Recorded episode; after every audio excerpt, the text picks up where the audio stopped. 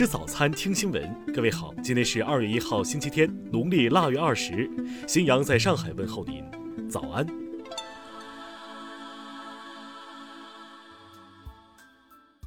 首先来关注头条消息。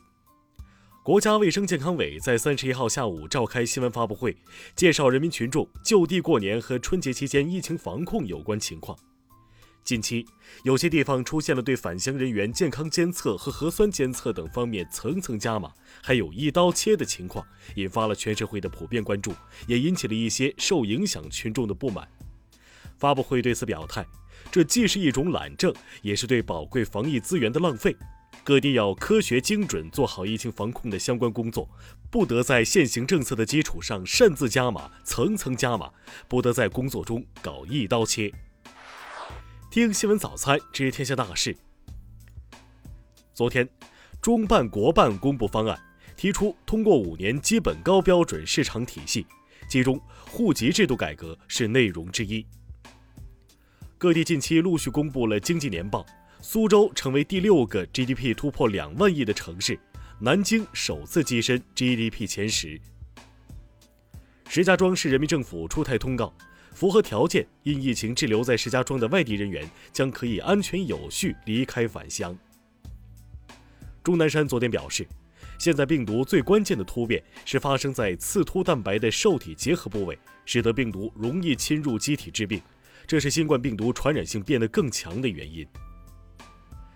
教育部介绍，今年春季学期目前要求仍是全面学、正常和安全开学，会不断根据疫情防控形势的变化和发展及时调整。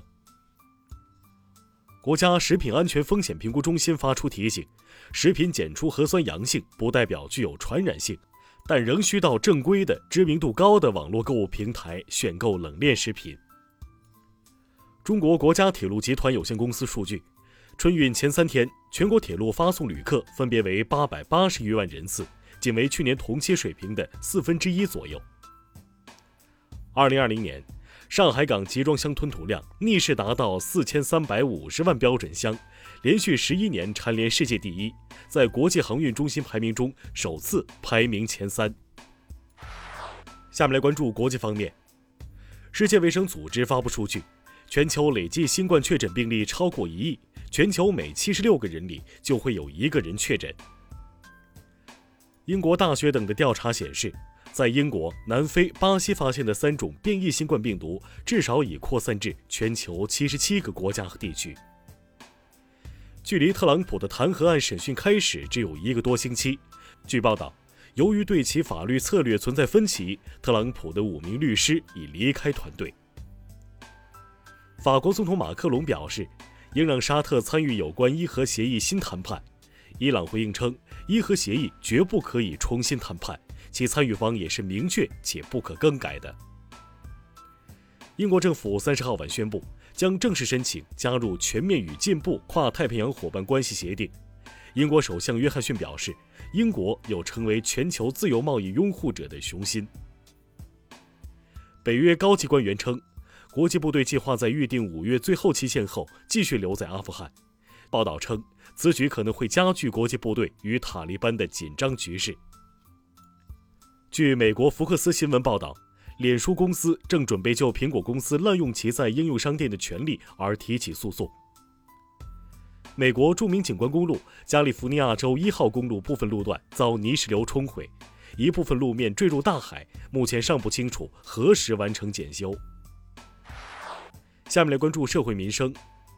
湖州一对夫妻报警，他们二十五岁的儿子在杭州工作离奇失联，住所监控拍摄到他回家，但没有他离开家门的画面，而手机、身份证都留在家中。近日，一位出差石家庄被隔离的男士在网上走红，公司成立了隔离同事慰问办公室，每天远程陪他聊天和吃饭，知心举措受到网友好评。近日。多家媒体报道，成都一精神病医院违规操作致六旬保安感染艾滋病一事。涉事医院昨天通报称，目前该员工在家休养，医院继续全额发放薪资。多部门近日密集公布了2021年度国家公务员招录的面试公告。专家提醒，未填报放弃声明又放弃面试的，可能会被记入诚信档案。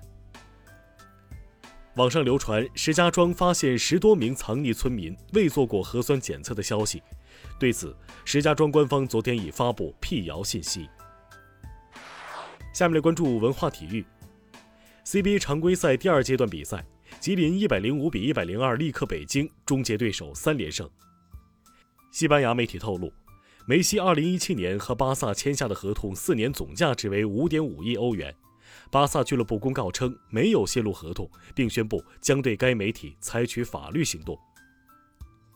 近日，英国一名年仅四岁女童有一项重大发现，她和家人散步时找到了距今二点二亿年前的恐龙脚印化石。《唐人街探案》系列导演陈思诚透露，《唐探四》拍摄的地点已经确定，是一个新的国家，希望系列片能继续拍摄。